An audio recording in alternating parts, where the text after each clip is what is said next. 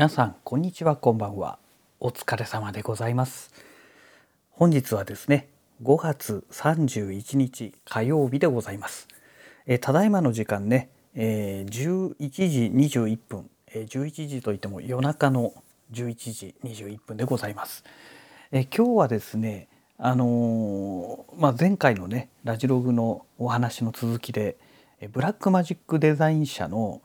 えビデオスイッチャーですね。エイテムミニというね初代のものなんですけどこれがね今日早速届きましてでね昼間にね一回ね試しに動かしてみたんですね。えー、エイテムミニに、えー、OMDS の OM1 をね HDMI ケーブルで接続して、えー、使ってみたんですが一応ねあのツイキャスの方はね問題なくできたという状況でしてで夜になってからね今度はパナソニックの GH6 もね、えー、つけましてで OM1 の方は、えー、モマンの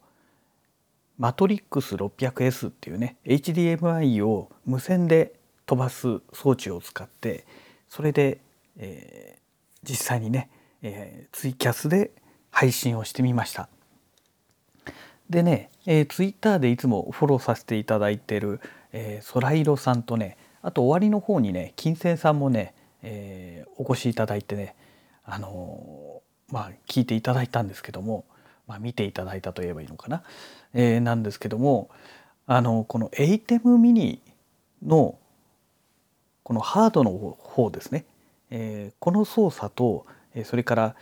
えっ、ー、となんだっけなエイテムソフトウェアコントロールっていうね、えー、エイテムミニを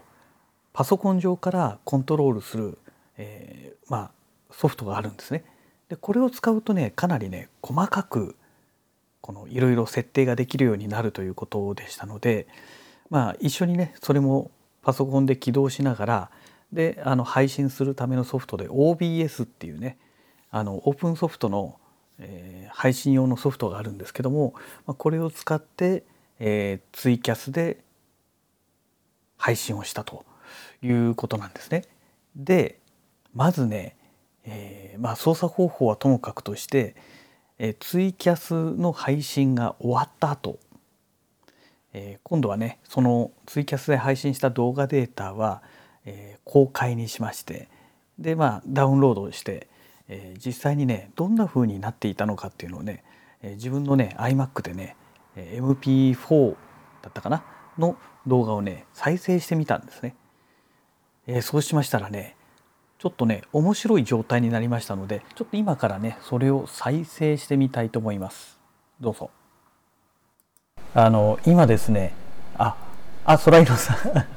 戻ってこられたんですね。よかったよかった。もう残りね5分切っちゃってますけどもあのあと4分ぐらいですかね。はい。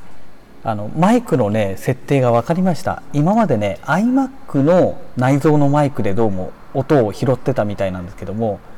えー、せっかくねあの ATEM ミニにこのロードの、えー、ラベリア5を使って今それで収録しているつもりでいたんですけどもどうもそれがね、えー、配信の方に反映されてなかったみたいですね。ただあのマイクの音はねかなりもう限界値まで上がってますね、え、レッドゾーン状態で今やってますけどもこれで私の声があれでしょうかね。ちょうどいいぐらいなんでしょうかね。もう結構音割れギリギリぐらいの状態じゃないかななんて思うんですけども。はいいかがでしょうか。えーとですね今のがですねそのツイキャスで配信した時の、まあ、この音声の部分だけをね今ちょっと再生してみたんですけどもなんか違和感を感じませんかね。私もね再生してすぐ気づいたんですね。エコーがかかってるような感じしますよね。あのリバーブがかかってるようなそんな感じの音になっていたかと思うんですけどもえっとねこの理由はねおそらくなんですがあの ATEM mini のこのハードの方のコントローラーの方で、えー、まずねこの ATEM mini のマイク端子に接続したロードのラベリア GO というねラベリアマイクですね、まあ、今もそれを使ってるわけなんですけども、えー、これとそれから GH6 のマイクそれから OM1 のマイク、まあ、GH6 のカメラ内蔵のマイクですねそれから OM1 のカメラ内蔵のマイク両方ともねオンになってたんですよ。つまり3つのマイクを直接ね、え、こう拾った音が両全部かぶって、え、再生されていたという状態なんですね。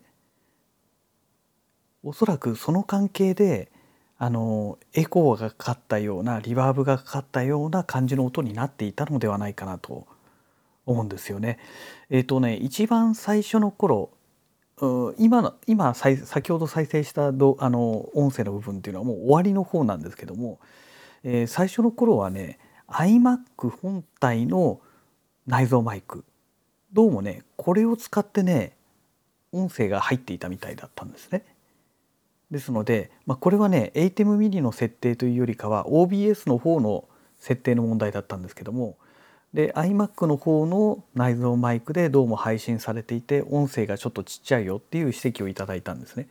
でいろいろいじってったらあブラックマジックの方に音声も変更しなきゃいけないんだって気づいてまあそれで変わって先ほどの音になったんですけどね。えー、でまあねいろいろとねこの配信は難しいなっていうのがね、まあ、今回やってみて分かりました。まだまだ私もねこういった配信関係まあ、初心者っていうかね、えー、とにかくこのソフトウェアの方ですねこれがねこの OBS と言われてるねプログラムがねとにかくねまあやろうと思えばいろいろできるらしいんですけどもつまり複雑なんですね。で全然使い慣れてないものですのでねあのなかなか難しいなと感じたとこですね。で ATEM mini そのものの方もその ATEM ソフトウェアコントロールっていうね、えー、そのソフトを使うとかなり細かくいろいろいじれるようなんですけども、えーとね、その中で私がね一番やりたかったのがピクチャーインピクチャーあの P イン P なんてよく書かれてますけども画面の中に別のカメラの映像を一部表示するっていうね、まあ、一部表示するっていうか表示するんだけども画面の中の一部に小さく縮小した映像を表示するって言えばいいんでしょうかね。あの画面の右下とか右上とかね。そんな感じでポツンって出るのよくありますよね。テレビの放送なんかでね。であれをねやりたかったんですね。で ATEM mini にはそのハードウェアの方にもちゃんとボタンがついてるんですけどもそれを使うとねすごくちっちゃいんですよその標準の設定ですと。であまりにもちっちゃすぎちゃって画面ドアップで映らないとこれすごく小さくて見てる人よく分かんないんじゃないのかなっていうねえ特にそのツイキャスとかですとツイあのツイッターの延長で皆さん見るじゃないですか。なので大半の方がねパソコンではなくてですねあのスマートフォンとかで見ると思うんですよ。するとねスマホの画面でちっちゃく映ってねそのさらにその小さい画面の中にちっちゃく映ったらねそりゃよくわかんないよねっていうオチになると思うんですね。でそうならないようにするためにも極力もうちょっとね標準の設定よりも大きくしたいと思ってでね YouTube でねそのピクチャーインピクチャーをやった時のその画面サイズを大きくする方法ないのかなと思って調べましたら出てきたんですね。でその ATEM ソフトウェアコントロールっていうプログラムソフトを使って、えー、このピクチャーインピクチャーで表示するその画面のサイズをえー、任意にね指定できるっていうようなやり方がありましたので、えー、その通りにやってみたんですけどもその動画の中ではねどうもその設定をね本体に記録することもできるし、えー、もし違う人がいじってね変わっちゃった時のために、えー、保存することもできますよと。でそれをまた読み込むことによって同じ状態で戻せますよなんていうね説明があったんですけどもあのピクチャーインピクチャーはね要は四隅にこう画面がね、えー、移動できるようになってまして、えー、ボタンを押すとね今まで設定した内容がね元に戻ってしまうんですよ。であれ？これ何がおかしいんだろうと思って保存したけどダメだし復元したけどダメだしみたいな。でね結局原因が分からなくてですねうん、どうしようと思ってツイッターで書き込みましたらあのフォローさせていただいてるねえっ、ー、と読み方は何て読むんですかね？OMA さんって言えばいいんでしょうかね？それともおまさんっていうんでしょうかね？ちょっとごめんなさい、えー、読み方がわからないんですけどまあアルファベットで OMA とね書かれてる方なんですけどその方からねあのリプライいただきましてえどうもね ATEM ミニではそのピクチャーインピクチャーの画面サイズを変更することはできてもそれを標準設定で登録することができないっていうね、まあ、そういった内容のリプライをいただきましてあできないんだと思って。ってことは毎回いじるたんびにね ATEM ソフトウェアコントロールを使ってあのサイズを調整して位置も調整しなきゃいけないんだと思うとねなんかすごいがっかりでうんそうなんだみたいなね、えー、というオチが分かりました。でねあのまだ本当にね今日は触り程度なので大したことできなかったんですけども、えーと、あともう一つですね、えー、今回ねある意味まともにちゃんと使ったのは初めてに近いんですけども、えー、モマンのそのマトリックス 600S っていうね HDMI の無線伝送装置ですね。でこれをね、まあ、今回使ってツイキャスがまあ30分ですよね。でその後もねずっとね電源入れっぱなしで放置してたんですね。多分1時間以上放置してたんじゃないかと思うんですが、えー、いざじゃあもう片付けようってことで、えー、触ってみましたらものすごく本体が熱くなってましたいやこれはね今はね今日は今日はたまたまね結構涼しかったんですよ。あの特にその収録してる時間帯はねすごい涼しかったんですけどもこれ本格的に夏本番になって室内とかでエアコン使わないでやったらこれ熱暴走するんじゃないのかなっていうぐらいねかなり暑くなってましたちょっとね素手でずっと長時間持つにはねちょっとまずいんじゃないっていうぐらいの暑さがありましたのでうんちょっとそこどうなのっていうところが感じましたね。まあ、ただねあのファンがついてると今度は違う意味でねあのそのファンの音がカメラがね音を拾っちゃうとかねいろいろ問題がありますからそれもどうかなっていうね、えー、ちょっとそんな感じがしましたけどもね、うん、でもね熱暴走で止まってしまうのも困るなっていうね。まあ今のところね止まってないのでいいんですけども。うん、というところでしょうかね。えそれからね、まあ、この ATEM ミニ、えー、面白いことにねあのブラックマジックの、えー、ポケットシネマカメラシリーズ出てますよね。4K とか。6K6K プロってありますよね。で私は 6K プロを持ってるんですけどもでねあの HDMI ケーブルで ATEM ミニとその BMPCC シリーズをつなげるとその ATEM ソフトウェアコントロールっていうね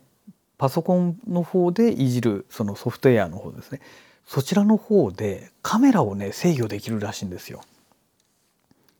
なんで今日 BMPCC6K プロ使わなかったんだろうと 逆に思いましてでねこれもしかしたら GH6 とか OM1 とか使うのではなくて Blackmagic ね同じ Blackmagic なんですから BMPCC6K プロ使った方がいいんじゃねえかっていうねちょっとねそう思いました。で、えー、とはいえあのー、ね BMPCC6K プロはえっ、ー、と EF マウントなんですよね。で以前ねこの 6K プロを買う前は 4K を持ってましてこれはマイクロフォーサーズなんですけどもうんこれもしかしたらもう1台 BMPCC、まあ、4K なのかそれとも実はねもう一つね出てるんですよ Blackmagic から。えー、っとね何かと言いますと Blackmagic Studio Camera っていうね、えー、要は BMPCC4K っていうのはあのあちこちいろんなところでね持ち運んで撮影できるカメラなんですけどももうスタジオ専用カメラということで BMPCC4K のスタジオカメラ版なんですね。もうそのまんまなんですけども。でねこれがね出てるんですよ。でもこれ実際使ってる人どのぐらいいるんでしょうかね。一応ねマウントもねマイクロフォーサーズらしいんですね。えー、であの USB からあのデータ書き込めますよっていう保存できますよっていう作りになってるんですけども、まあ、BMPCC 使ったらどうなんだろうっていうねあのあ BMCC じゃないよ ATEM ミニを使ったらその本体でわざわざ記録するかなっていうねちょっとその謎の部分はあるんですけども、うんまあ、これを使った方が配信的にはむしろ楽なんじゃね？みたいなねもうカメラカメラだけ固定しとけばいいわけじゃないですか。でであのレンズだけしまっといて撮影する時にレンズ取り付けて撮影するみたいなね。まあ、ただあの何て言うんでしょうかねえっ、ー、と GH6 はオートフォーカスで撮りますけどもブラックマジックのカメラはね基本的にオートフォーカスはほとんど使い物にならないんですよ。ちょっとねそこがねえー、残念な部分ではあるんですがただしあのもうスタジオとしてね家の中専用で使うとなると多分ねオートフォーカスもそんなにいらないんじゃないのかなっていうねまあ今日もなんだかんだでねオートフォーカスのまま撮ってますけども別にね自分がカメラを持ってこう動き回って写真写真じゃないよ動画を撮るわけじゃないですからあのピントが合うところもね一箇所でピントがずっとあったままカメラ動かないからそのまんまでピントは動かないわけですよ。だ動かす必要もないっていうのがあってだからそう考えると別にマニュアルフォーカスのカメラでも全く問題ないのかなっていうね。でもろもろ考えると、うん、だったらねあの BMPCC4K を買うのではなくて、えー、このスタジオカメラの方をねえー、買うというのもありかななんても思いつつただそんなに配信やるんですかっていうねそっちの方の問題ですよね。そんなにあんた配信やるのかよとそもそも一回試しにやった程度の話であってねそれだけのためになんか買うのはどうなんですかっていうね。ちょっと、うん、その辺の部分はありましたけども。まあまあでもどうせ買うんだったらねもし配信のためにわざわざカメラを買うんだったら、まあ、このスタジオカメラ1台あってもいいんじゃないのかなっていうね、まあ、感じはしましたね。はい、でねあとねあのー、一眼とかミラーレスのカメラではないんですけども、えーと、GoPro ヒーロー10ですね。GoPro ヒートヒーロー10に今あのメディアモジュラーっていうのをねつけてるんですけどもこれをつけることによってあの HDMI 端子がつくんですね。で、えー、ここからね、えー、出力して HDMI ミニにつないで配信もできるんじゃないかと思って実はね一番最初ね GoPro をつけてみたんですよ。でもねなんだかわかんないんですけど HDMI の出力はねうまくいかないんですよね。何がいけなかったんだろうと思ってね、まあ、それでねしょうがないやと思って、えーと GoPro から OM1 に切り替えたんですけどもなんで GoPro でうまくいかなかったのかなと思って。もしかしたらもうこのメディアモジュラーがね壊れちゃっているのかなというね、えー、だったらちょっと嫌だなっていうね、えー、まあそんなことがありましたということでね、えー、だらだらだらだらと話している間にもう、えー、19分が今経過したところですので、えー、本日のラジログはねえこの辺りで終了したいと思います。それではまた。